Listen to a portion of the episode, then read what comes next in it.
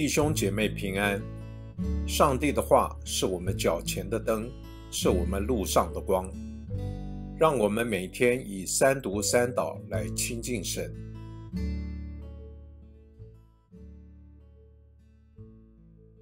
一月十五日星期一，萨默尔记上九章二十七节到十章八节。二人下到城边，萨默尔对扫罗说：“你要吩咐仆人先走。”仆人走了以后，你要留在这里。这时候，我要将上帝的话传给你听。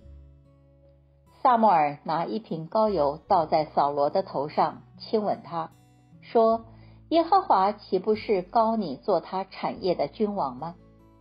你今日离开我之后，会在便雅悯境内的谢萨，靠近拉杰的坟墓，遇见两个人，他们会对你说。”你要找的几匹母驴已经找到了。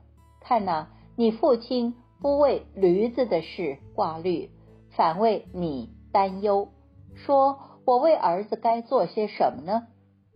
你从那里往前走，到了他怕的橡树那里，会遇见三个往伯特利去敬拜上帝的人，一个带着三只小山羊，一个带着三个饼。一个带着一皮带酒，他们会向你问安，给你两个饼，你就从他们手中接过来，然后你要到上帝的山去，在那里有菲利士的驻军。你到了城里的时候，会遇见一对先知从秋坛下来，前面有鼓瑟的、击鼓的、吹笛的、弹琴的，他们呢都受感说话。耶和华的灵必大大感动你，你就与他们一同受感说话，转变成另一个人。这征兆临到你，你就要趁机做该做的事，因为上帝与你同在。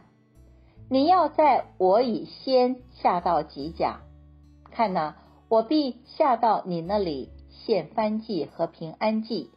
你要等候七日，等我到你那里。只是你当做的事。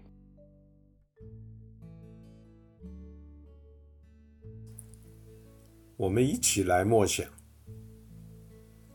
接续着主日经课的主题。今天的经文又提出了一个上主呼召的事件。在每一个非常的时期，上帝总是呼召特别的人来服侍那个时代。或那一个族群、社会，他们是上帝施行拯救的伙伴或工具。从摩西到士师到萨摩尔，皆是如此。他们是平常的人，但仔细观察，他们又有潜在不平常之处。而上帝看到的。正是这些人潜在的生命特质，而不是一般人所注意的外表。今日的扫罗，也就是上帝拣选的国王，为要回应以色列人所要求，要向外邦人的国家有国王。萨摩尔给了扫罗几个征兆，让扫罗知道上帝与你同在。在这些征兆中，最关键的就是耶和华的灵必大大感动你，你要变为新人。和合本和合修订版则将十章六节译为转变成另一个人。请问你觉得有上主的护照吗？在你的堂会？或信仰的群体中，你有服侍吗？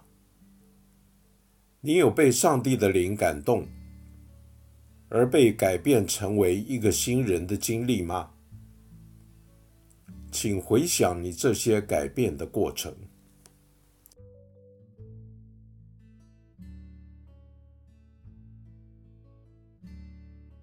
请默祷，并专注默想以下经文。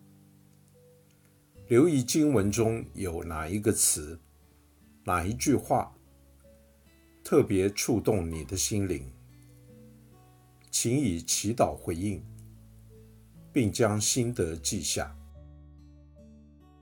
萨默记上十章六节：耶和华的灵必大大感动你，你就与他们一同受感说话，转变成另一个人。